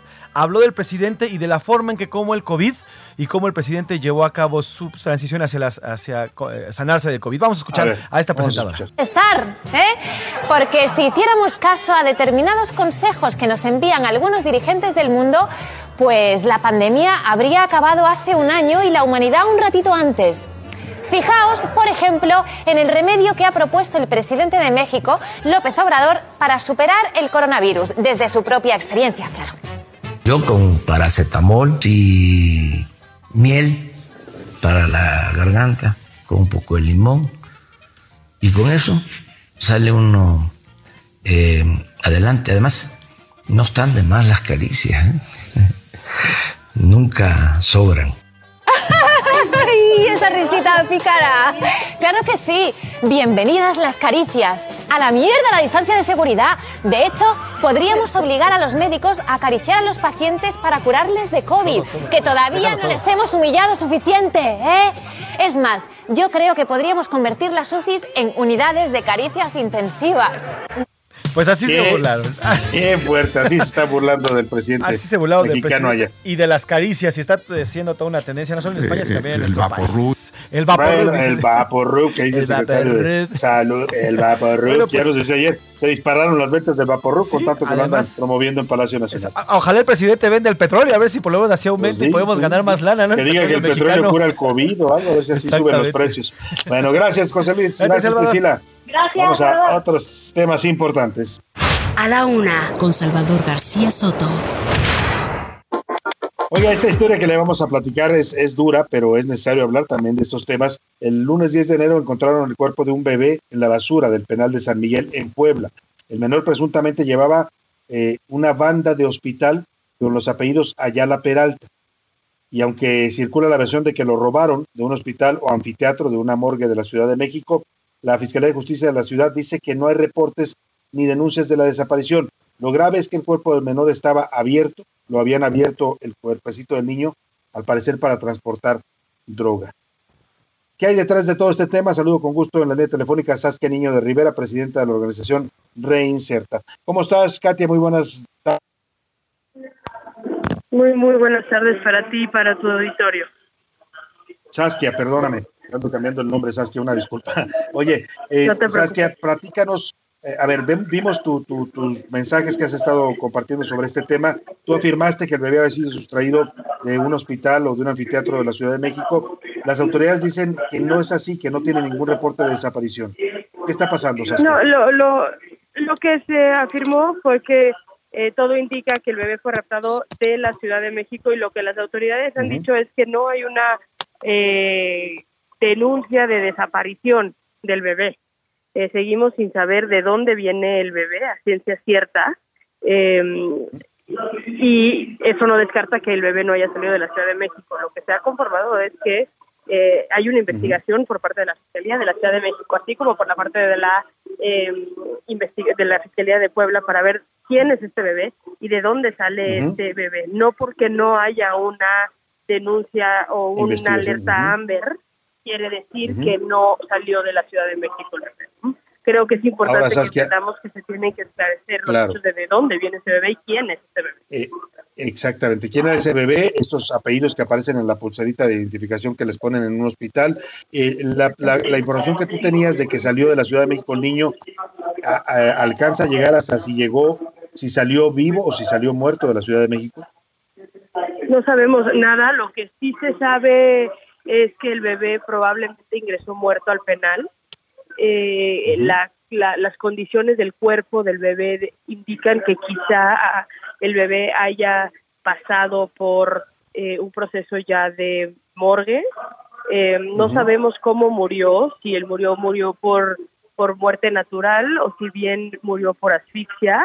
Eh, lo que es inaudito es que llevemos 11 días hoy desde que pasó lo que pasó y que no haya una sola autoridad que haya salido a decir qué fue lo que pasó, que las autoridades en Puebla sigan em, intactas.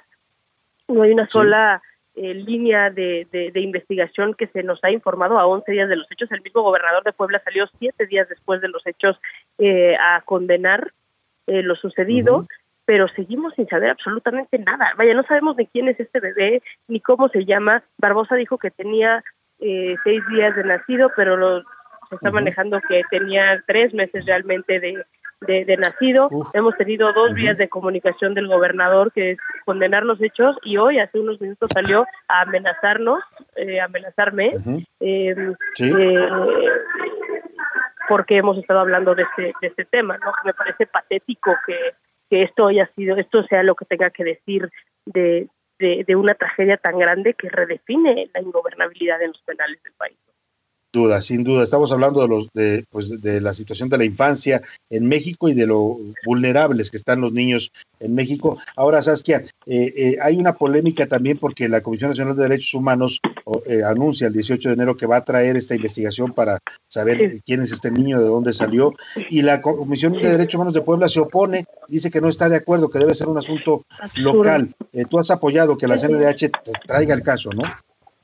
Hemos pedido a la CNDH que atraiga el CASE, de hecho ya lo habíamos tomado como un logro el que la CNDH haya atraído el, caso y nos sorprendió muchísimo que la única declaración que la Comisión Estatal de Derechos Humanos de Puebla ha hecho es pedirle a la Comisión que se retracte, pero más nos sorprendió que eh, Pedro Ibarra haya desistido de traer un caso como, como esto y pues como lo digo, no las autoridades brillan por eh, su, su, su, silencio y no nomás eso, pero pues ahora se echan para atrás en, en lo que es este un caso escalofriante, ¿no? Escalofriante, Más allá, la violencia en la que están estos en el país de estos niños es tremenda, lo sabemos. Todos los días se mata a cuatro niños en este país. Sin embargo, el que hayan matado a un niño o haya entrado muerto un niño o hayan matado dentro del penal un niño, no sabemos, pero se haya encontrado el cadáver de un bebito recién nacido eh, en un basurero por casualidad, porque lo encontró un interno, no lo encontraron las autoridades. Eh, es, es, es, es, es, terrible porque nos habla de una institución donde se supone que hay seguridad. Estás hablando de un reclusorio. Eh, no estás hablando de un basurero de un parque donde cualquier persona puede pasar a dejar cualquier cosa en un basurero, ¿no? Este, que no hayan registrado al bebé para que ingresara un bebbe tanto que pues, al final del día no revisaron que el bebé ya no estaba y no había salido. ¿Por lo de quién? Es, es, es, inaudito este caso y más inaudito es que lo único que Barbosa tenga que decir es amenazarnos a quienes hemos alzado la voz en este en este caso en vez de salir y dar respuestas puntuales. ¿no? Vamos a escuchar, Katia, si te parece el audio del gobernador donde te está amenazando. Es importante, Saskia, perdóname, eh, el audio donde te está amenazando el gobernador de Puebla, Miguel Barbosa. ¿Te parece que lo escuchemos? Claro que sí, gracias. Activistas que se dedican para este asunto a protagonizar y hacer aseveraciones sin sustento, solo para ganar protagonismos un momento protagónico. ¿Qué va a pasar cuando se esclarezcan los hechos que va a ser pronto, muy pronto? Todos los que afirmaron cosas, todos los que dijeron cosas, todos. Pues ahí está, Saskia. Eh, lamentable que el gobernador, como dice, se dedique más a desacreditar a quienes han denunciado esta situación que a investigar qué hay detrás de todo este caso es, es, lamentable y, Miguel Barbosa es un hombre que, que, es peligroso. Eh, hay muchas acusaciones directas en su persona a lo largo de estas. Yo en este momento estoy en el aeropuerto eh, teniendo que tomar. Muy bien. Saskia Niño de Rivera, te agradezco mucho. Me va a cortar la guillotina, pero te agradezco este testimonio. Me voy a la pausa y regreso con más para usted aquí en A la Una. Heraldo Radio, la HCL se comparte, se ve y ahora también se escucha. Ya estamos de vuelta con A la Una, con Salvador García Soto. Bienvenido a tu dosis de buenas noticias. Mi nombre es Soy la Alegría. Las restricciones por la cuarta ola del virus que nos aqueja en Europa ha provocado que establecimientos como teatros, salones de concierto y museos tengan que cerrar. Sin embargo, otros negocios como estéticas o peluquerías sí pueden laborar. Es por esto que artistas, músicos y actrices decidieron tomar los salones culturales y cortarse el cabello mientras músicos de cámara interpretan piezas clásicas. Protesta se ha desarrollado en importantes recintos como el Museo Van Gogh, donde decenas de peluqueros utilizan sus tijeras en medio del escenario mientras las hermosas piezas de Beethoven o Mozart se escuchan de fondo.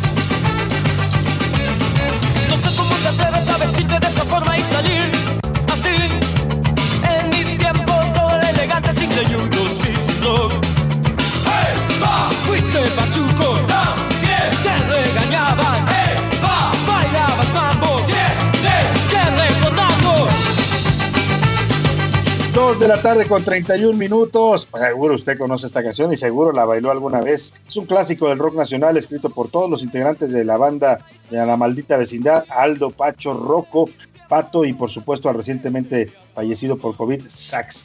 Es el Pachuco de La Maldita Vecindad que conmemora aquellos eh, personajes de los años 50 que le dieron identidad a los latinos en Estados Unidos. Escuchemos un poco más de Pachuco y le tengo más información aquí en la 1. Fuiste pachuco, también. Te regañaban, bailabas mambo,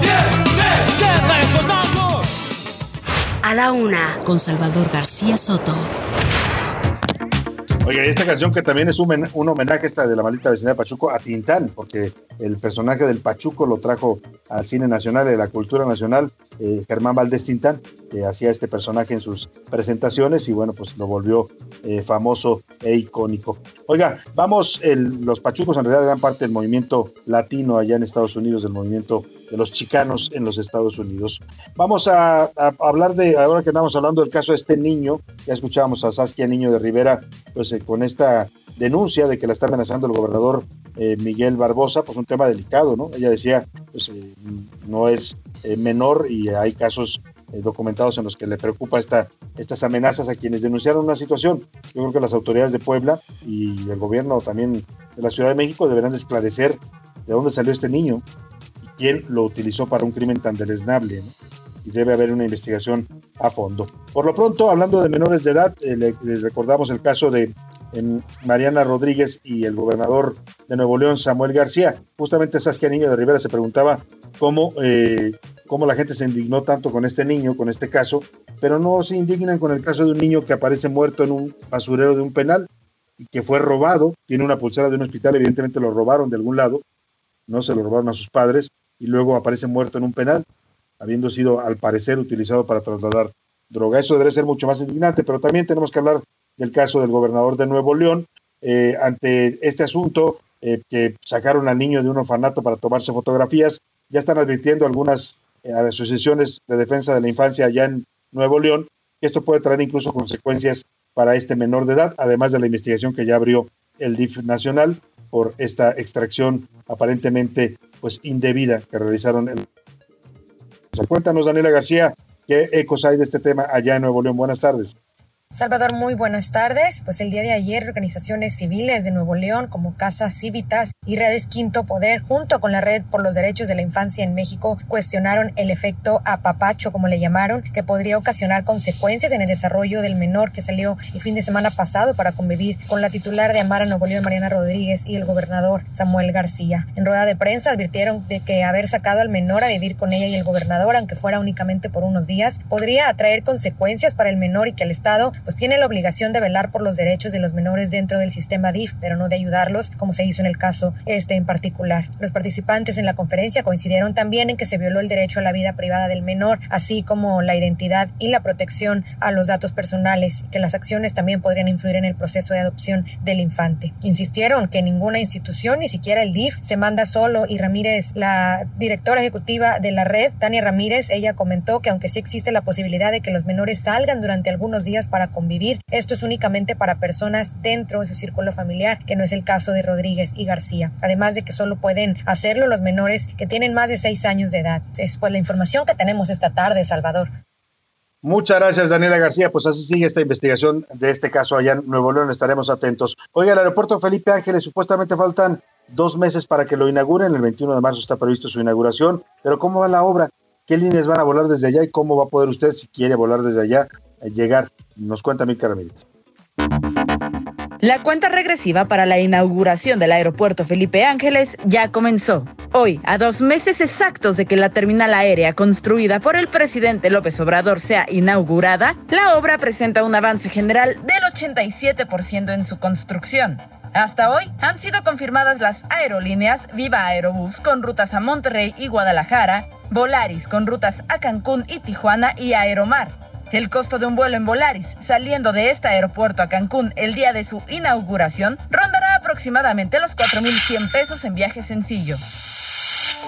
Mientras tanto, Interjet está haciendo gestiones con nuevos empresarios para rentar algunos aviones y poder operar desde marzo, y se contempla la propuesta de una aerolínea de nueva creación que aún está en trámites de registro ante la Agencia Federal de Aviación Civil. Mientras tanto, la aerolínea venezolana Conviasa fue la primera empresa internacional en entrar al AIFA. El día de su inauguración, del 21 de marzo, solamente se operarán seis vuelos comerciales. En este nuevo aeropuerto, plataformas como Uber, Cabify y Didi no podrán recoger pasaje, sin embargo, sí podrán llevar a los usuarios. El tiempo de llegada, tomando como punto de partida fuente de petróleos, es de alrededor de una hora y cuarto y dos horas, dependiendo del tráfico. Y el costo total de su construcción será de 75 mil millones de pesos. Para la una con Salvador García Soto, Milka Ramírez.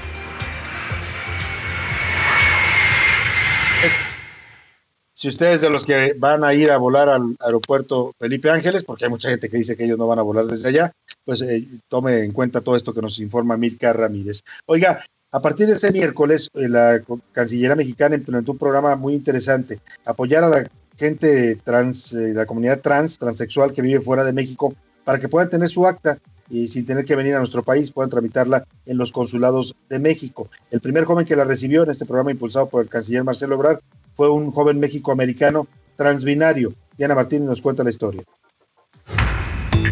Nació como mujer en Estados Unidos y creció en Tijuana, Baja California, pero los problemas al mostrar su orientación sexual llevaron a Mateo a dejar su casa y a su familia a los 17 años de edad y llegar a Washington. Ahí se dio cuenta que es una persona transgénero, pero no tenía documentos de México, pues nunca los tramitó.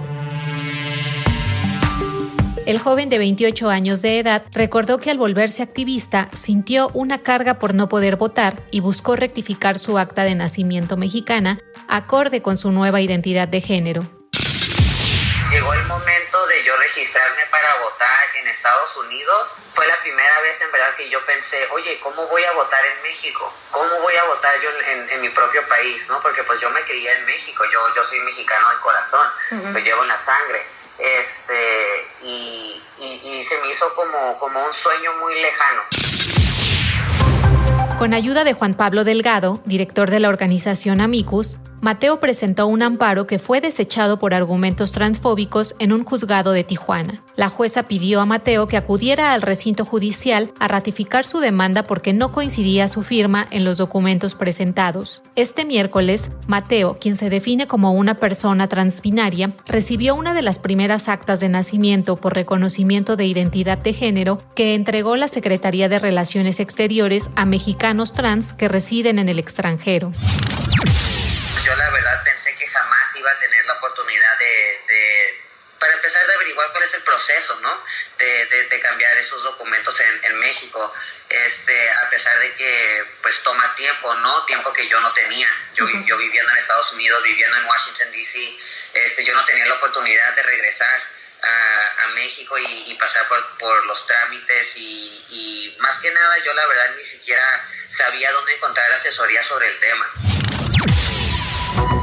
Con el tiempo, la relación entre Mateo y su madre mejoró y hace tres meses volvió a ver y a hablar con su padre después de ocho años de no hacerlo. A partir de este 19 de enero, los consulados de México en el extranjero pueden expedir actas de nacimiento a personas trans sin que ellos tengan que viajar a México para hacer el trámite.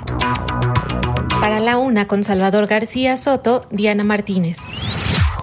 Pues qué buena historia, qué buena historia la que nos trajo Diana Martínez, la plática con este joven, ahí está, gran, programa, ¿eh? gran apoyo, felicidades a la Secretaría de Relaciones Exteriores por impulsar este programa para las comunidades transexuales que viven fuera de México. Oye, vamos a otro escándalo, a otro tema, el de Pedro Salmerón. Mire, aparte de que lo acusan de acoso sexual mujeres eh, de, ITAM, de Morena, de la UNAM, estudiantes también lo han acusado en la UNAM, eh, de que lo mandaron luego al Museo Regional de Guadalajara, donde los trabajadores dicen que ni, se paraba, que iba un par de horas y se hacía tonto, pues ahora resulta que también hay nepotismo, la familia de Pedro Salmerón tiene cargos, y cargos buenos, ¿eh? bien pagados en el gobierno federal. Escuchemos esta historia que nos cuenta Iván Márquez.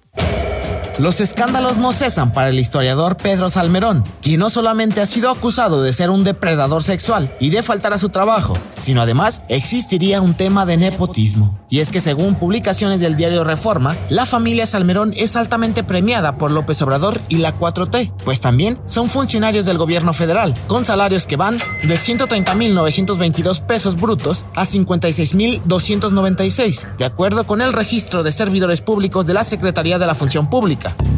Gabriela Pulido Llano es la esposa de Salmerón, cuyo puesto es como directora general de la Coordinación de Memoria Histórica y Cultural de México. Percibe 130.922 pesos mensuales brutos. Tiene solo dos años al cargo, mientras que el presidente López Obrador gana 166.922 pesos, es decir, tan solo 36.000 pesos de diferencia. El hermano de Salmerón se llama Luis Arturo, subgerente de contenidos editoriales del Fondo de Cultura Económica. Gana 56.295 pesos, pero también se encuentra su prima, Yutzil Sanguinés, quien desde mayo del 2021 es subdirectora de Transición Energética y Cambio Climático del CONACIT, con un salario de 56.296 pesos brutos. Así, Pedro Salmerón se encuentra en el ojo del huracán, entre denuncias por acoso sexual, evadir sus responsabilidades como funcionario público y también con bastantes privilegios dentro de la 4T, incluido para favorecer a familiares. Para la una con Salvador García Soto, Iván Márquez. Pues ahí está, además de acosador, además de, me iba a decir una palabra más fuerte que empieza con H, pero además de flojo, pues porque no trabajaba en el Museo Regional de Guadalajara, pues también nepotista el señor Pedro Salmerón. ¿Qué le deberá Pedro Salmerón al, o qué le deberá el presidente y su esposa Beatriz Gutiérrez Millones a Pedro Salmerón? ¿O es pura cuatitud? Pues no dijeron que eso ya se había acabado el amiguismo en este gobierno, que no iba a haber amiguismo, lo dijo el presidente el día que tomó posesión de la presidencia, porque con todo esto que, le, que nos contaba Iván Márquez uno no entiende por qué lo siguen apoyando e impulsando. Vámonos a los deportes con el señor Oscar Mota.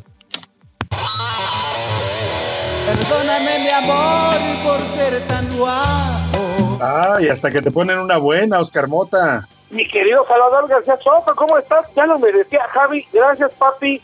Viernes 21 de, enero, ya lo merecía y espero que obviamente nos vaya muy bien.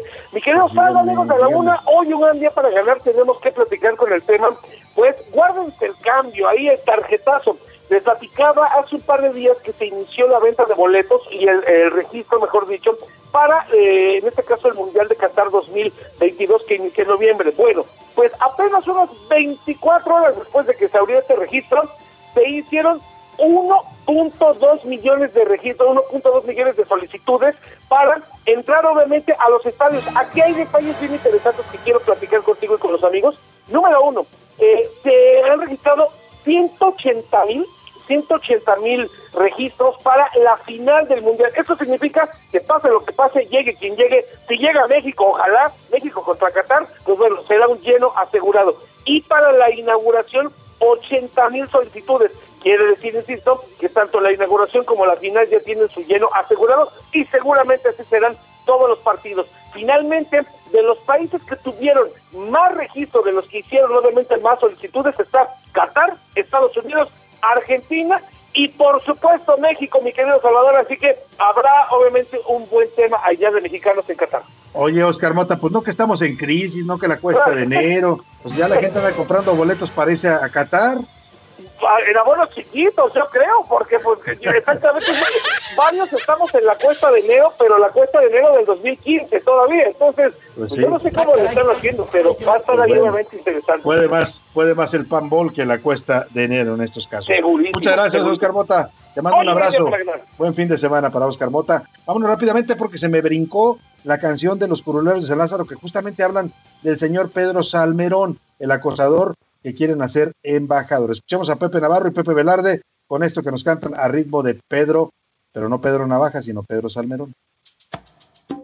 Por las esquinas de los salones lo ven pasar, con la mirada de estar buscando a quien atacar. Cuentan que así era como paseaba por el ITAM. Pedro el Gandaya, así le decían por acosar. Desde Morena fue la denuncia de una mujer. Decían que Pedro la acosó más de una vez. Saben que más a Pedro el Ganda ya tuvo que aguantar. Una fichita de esas que en Palacio les gusta cuidar. Y ahora le quieren dar un trabajo, ni al caso mira. No sabe nada de diplomacia, que alguien les diga Pedro el Gandaya ya hizo maletas, pues ya se va. Falta que quieran allá tenerlo por Panamá. Hablan de un lado, hablan del otro y nadie sabe. Que hay muchas quejas y mucho ruido, tal vez les falle. Y mientras tanto que alguien le crea a la mujer. Que dice Pedro, Pedro es Gandaya, no puede ser. La 4T siempre premia a sus cuates, gandallitas, embajadores o gobernadores. Ahí está el premio. La 4T siempre premia a sus cuates, gandallitas. No sé por qué a las mujeres no quieren creerles. La 4T siempre premia a sus cuates, gandallitas.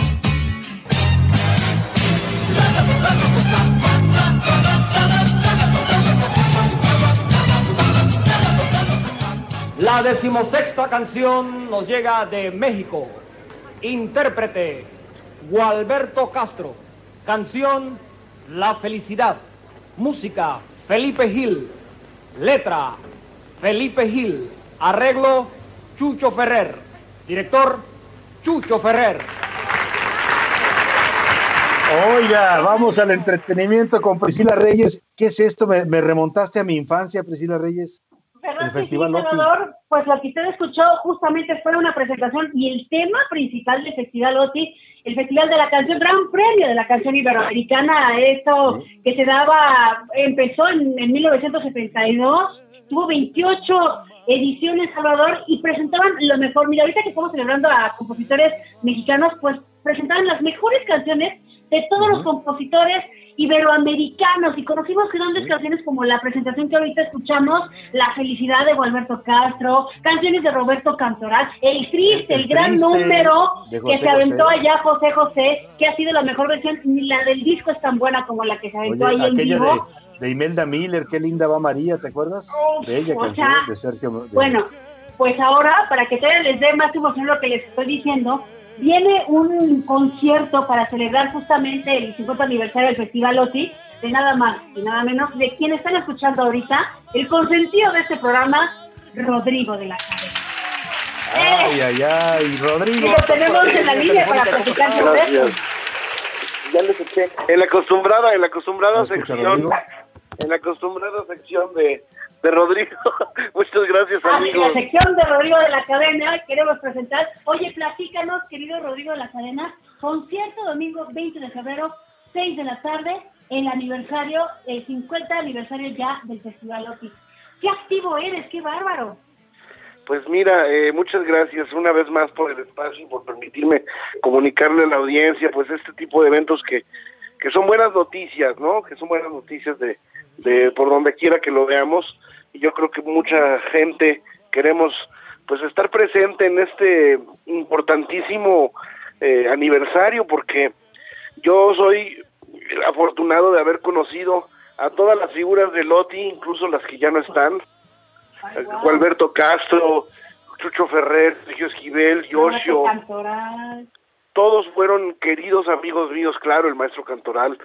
Entonces, pues eh, creo que es momento de hacerles un homenaje y cantar las canciones todas. Por primera vez, un solo cantante va se va a echar los 30 mejores éxitos de, de, de Loti, ¿no?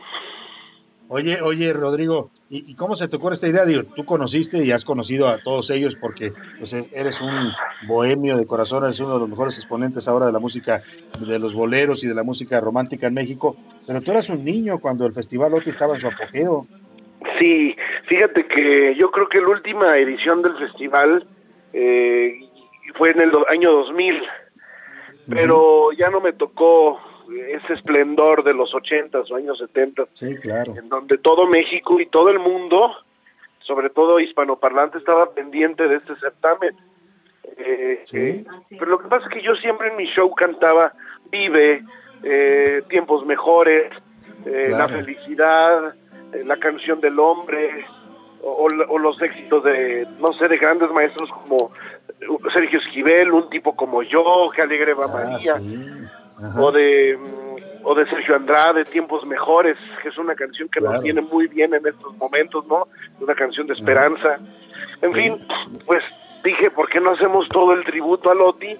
Y, y- y vaya, como no se hacen, pareciera que hay una falta de, pues de iniciativa de parte de mucha gente y que se me hace muy, me extraña mucho que son los 50 años de este festival y no se Que haga... no, que no, claro que no, No se haga nada. celebrando tanto Sí, más, que no, claro. pa- que no sea un, un, un acontecimiento importante para las televisoras, ¿no? Incluso las que promovían este festival.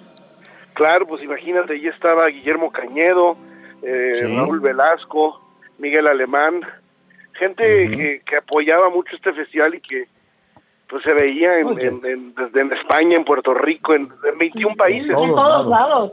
Y mira, yo me acuerdo, por eso le decía a Rodrigo, yo me acuerdo porque de niño a mí sí me tocó apreciarla un poco más a mí, a mí, pero a mí yo sí era de lo que el OTI era un evento familiar, o sea, te tenías que sentar en la sala de la casa, prender la tele y ver quién ganaba el festival OTI.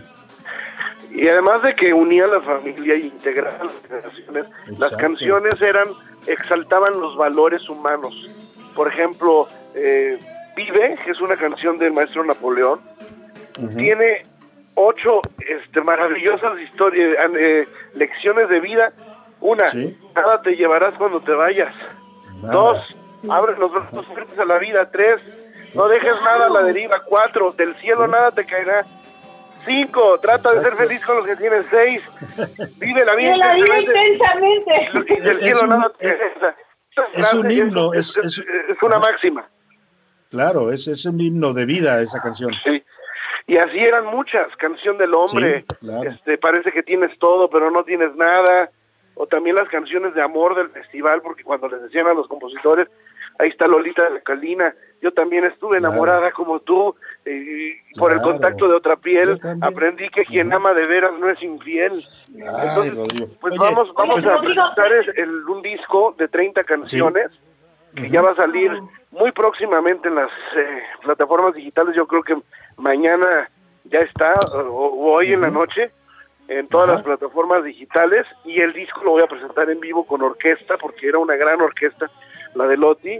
35 músicos en vivo, coros, Claro, claro. simulando a los hermanos Zavala, estarán los Miranda.